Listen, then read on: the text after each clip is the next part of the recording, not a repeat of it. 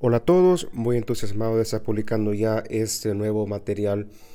Hace un considerable tiempo yo pasé una encuesta en mis redes sociales, más precisamente en Instagram, y entre otros temas, uno que había sido solicitado por un par de personas fue el de la personalidad obsesiva.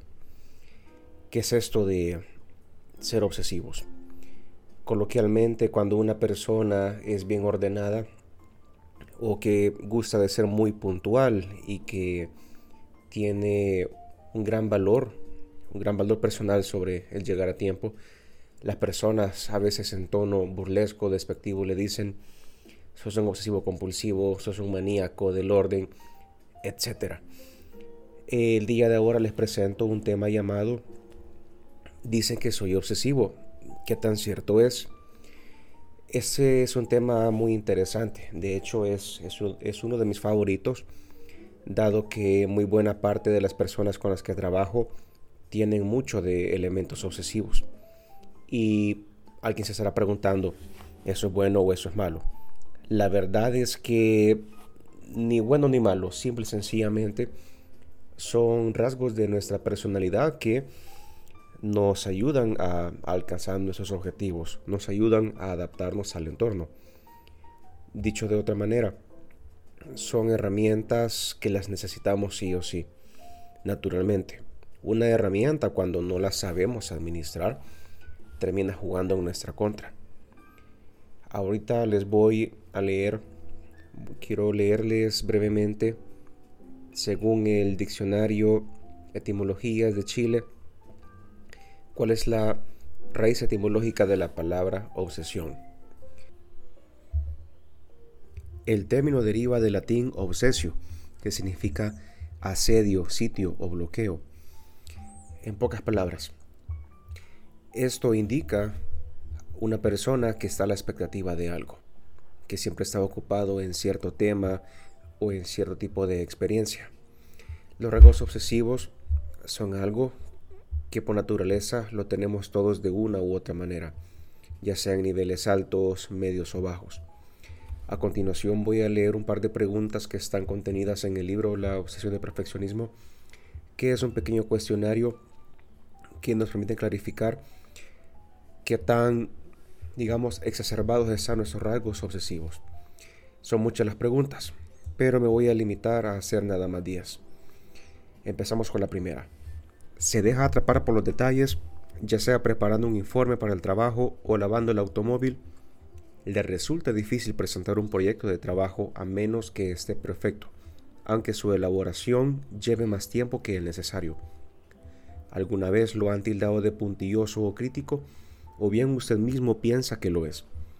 Es importante que sus hijos, su esposa o la empleada doméstica realicen tareas de una determinada manera. ¿Le cuesta tomar decisiones? Por ejemplo, vacila antes de hacer una compra, planificar las vacaciones o elegir los platos en el restaurante. Después de una decisión, suele arrepentirse o dudar de lo que ha hecho. Le resulta embarazoso perder el control y mostrarse demasiado emocional, por ejemplo, ponerse nervioso, llorar, levantar la voz enojado.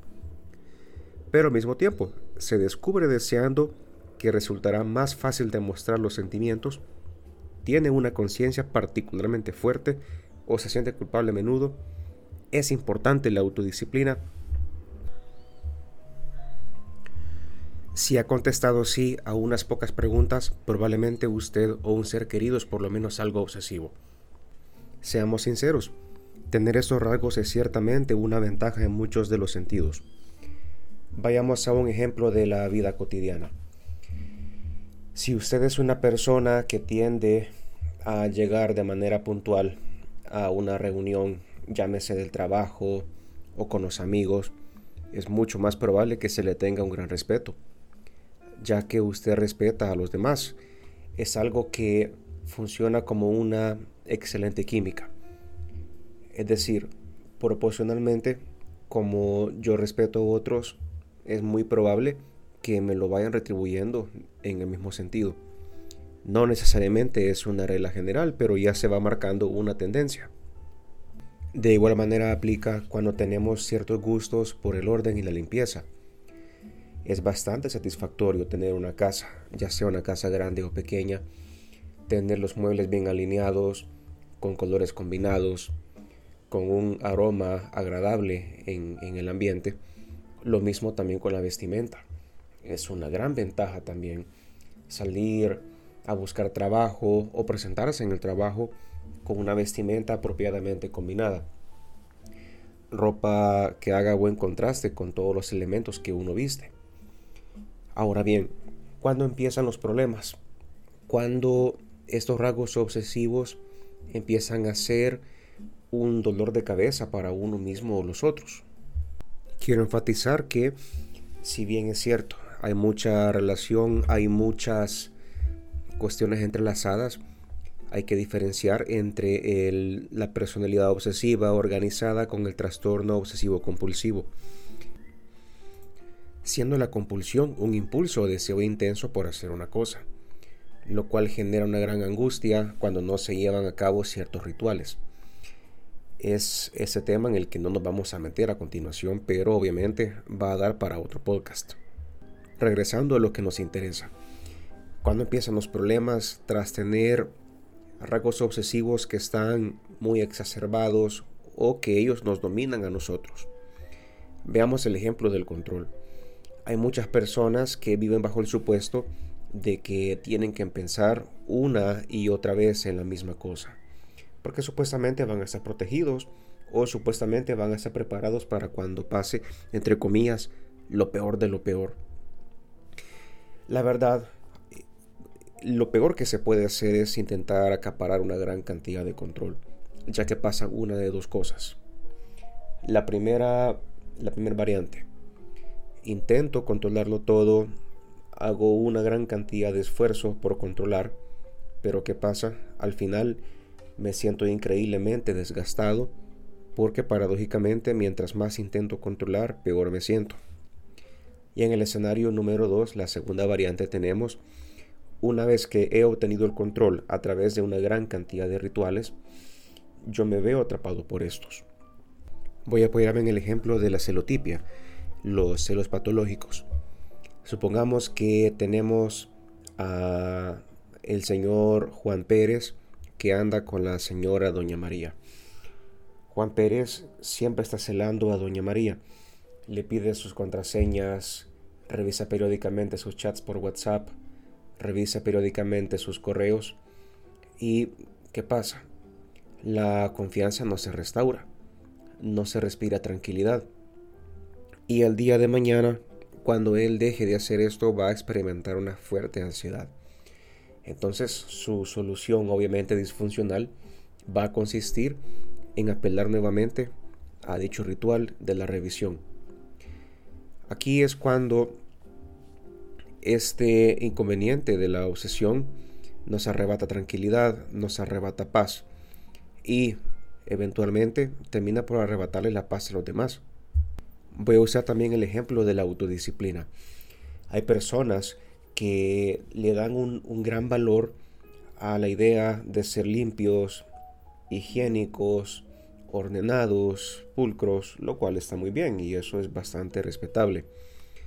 Pero llegan a un punto en sus vidas en que esto les despierta una especie de, de soberbia espiritual. ¿A qué me refiero? aquí espiritualmente se sienten muy, muy satisfechos, sienten que han, trascendido eh, cierta fortaleza del carácter y esto les permite facilitarse la vida en cierto modo, pero se la complican por otro lado. Llegan al punto en que vende menos a otras personas. Eh, cuando tienen que trabajar en equipo, en una actividad de la, de la universidad o el, trabajo, ¿qué hacen? pues a veces prefieren trabajar solos, porque asumen que los demás son holgazanes o que no están al mismo nivel que ellos. Y desafortunadamente las personas empiezan a dar cuenta de que, de que están siendo subestimados, algo que ciertamente genera malestar y repudio. Recuerdo en el colegio tenía un compañero, obviamente no voy a desvelar su nombre, era un compañero que él aseguraba eh, no ser ninguna clase de, superdotado y que aseguraba tener un problema de déficit de atención, algo que él mismo se lo autodiagnosticó, no fue algo que un profesional se lo diagnosticara como tal.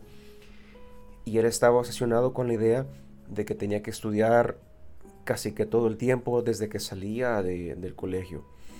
Y él tenía asociada la idea de que jugar a la PlayStation o a la Xbox o a la computadora, la diversión para él era algo inconcebible. Para él el descanso era casi que un sinónimo de, holgazanería, como de ser un vago, y pues nada más lejos de la, de la realidad. Eh, hay, que, hay que tomar en cuenta que pues sí, nosotros necesitamos descanso, necesitamos restaurar energías, ya que no, no tenemos recursos infinitos. Por alguna razón se inventaron las vacaciones. Si no pensemos en los grandes personajes, empresarios, personas que han tenido bastante éxito a nivel material, podemos pensar en Jeff Bezos o Donald Trump, personajes similares, ellos también necesitan vacaciones. No es que pasan 24/7 encerrados en una oficina, moviéndose de aquí para allá. Lo mismo equivale para personas de a pie como la persona que me oye. Es necesario hacer pausa. Y hacer pausa no significa no hacer nada. Hacer pausa también significa tomarnos un espacio de descanso, de reposo, de distracción. La distracción tiene que tener un componente placentero. Hay ocasiones en las que yo me, me descubro, me entero que ya llevo demasiado tiempo leyendo ciertos libros o ya llevo muchas horas consecutivas escuchando problemas de otras personas, pues eh, es algo que mi trabajo me lo demanda. En algún momento debo obligarme a, descansar porque los, los workaholics o los adictos al trabajo, que en algún momento lo fui, el workaholic, ¿qué pasa? Hay una obsesión tan fuerte por la productividad que no pueden ya desconectarse de sus, de sus quehaceres cotidianos. Recuerdo que una ocasión yo estaba eh, a la orilla de una playa, tenía cierta bebida sobre mi mano y yo no hacía nada más que pensar en la agenda que se venía para el día lunes. Y yo dije, bueno, esto es absurdo, no puede ser que yo esté observando las olas, escuchando todos los sonidos de, tal escenario y yo aquí perdiendo el tiempo, estaba demasiado inmerso en mi mente. No estaba conectado con el exterior. Y esto definitivamente sabotea el estado de ánimo. Porque esto llega a generar un gran desgaste a nivel emocional y físico. Yo en la, en la, en la terapia hago tres preguntas. Bueno, hago una pregunta que comprende tres, tres dimensiones básicas. El sueño, la alimentación y la actividad física. Por lo general, cuando hay problemas un escenario, de una u otra manera va a tener secuelas sobre los otros dos. Y algo muy característico de las personas que han tenido muchos problemas en las últimas semanas o incluso que han venido arrastrando muchos problemas por muchos años, tienen grandes dificultades para dormir o para concentrarse. La la productividad laboral por lo general se ve mermada cuando no hemos hecho ninguna de esas tareas anteriores, eh, tareas entre comillas. Si he dormido solo dos horas y me he levantado de muy mal humor, es evidente que mi productividad va a sufrir las consecuencias. También las consecuencias las sufre mi pareja o, o mi familia o mis compañeros de trabajo. Recuerdo el caso de una persona que estaba increíblemente irritada que siempre que el jefe le llamaba la atención o a veces un compañero le, quería saludar, esta persona reaccionaba con hostilidad, que de hecho la hostilidad suele ser un síntoma de que las cosas en la cabeza no están en, en su respectivo orden. La mente es muy poderosa. Por lo general la mente no tolera aquello que no le hemos dado un componente de conclusión. Pensemos en el caso de esas personas que recientemente han, culminado una relación sentimental. Como hay personas que no toleran la frustración, no pueden lidiar con la idea de que la otra parte dio el finiquito, dio la conclusión. ¿Qué pasa? La mente empieza a trabajar y empieza a emanar mil preguntas. ¿Qué tuve que haber hecho? ¿Por qué lo hice? ¿Qué me faltó? Pueda que no haya ninguna clase de culpa. Pueda que no haya ninguna clase de, responsabilidad. Eh, modifico, ninguna clase de responsabilidad. Hay parejas que nos iban a dejar por algún motivo, independientemente de qué es lo que hagamos. Pero la mente consciente no lo, no lo concibe y empieza a activar al máximo esa maquinaria de pensamiento. Entonces pienso, pienso, pienso, pienso y no resuelvo nada y eso es increíblemente frustrante. Por tal razón es importante desconectarse y tener la sensatez, ver las cosas como son porque no necesariamente algo ha pasado por nuestra culpa. Dicho esto, es importante no, querer buscar el control sobre todo lo que tenemos a nuestro alrededor. Porque, paradójicamente, más control es más estrés. Para concluir, y créeme que esta es la primera la primer parte, se vienen, se vienen otras, quiero concluir con lo que un maestro me enseñó.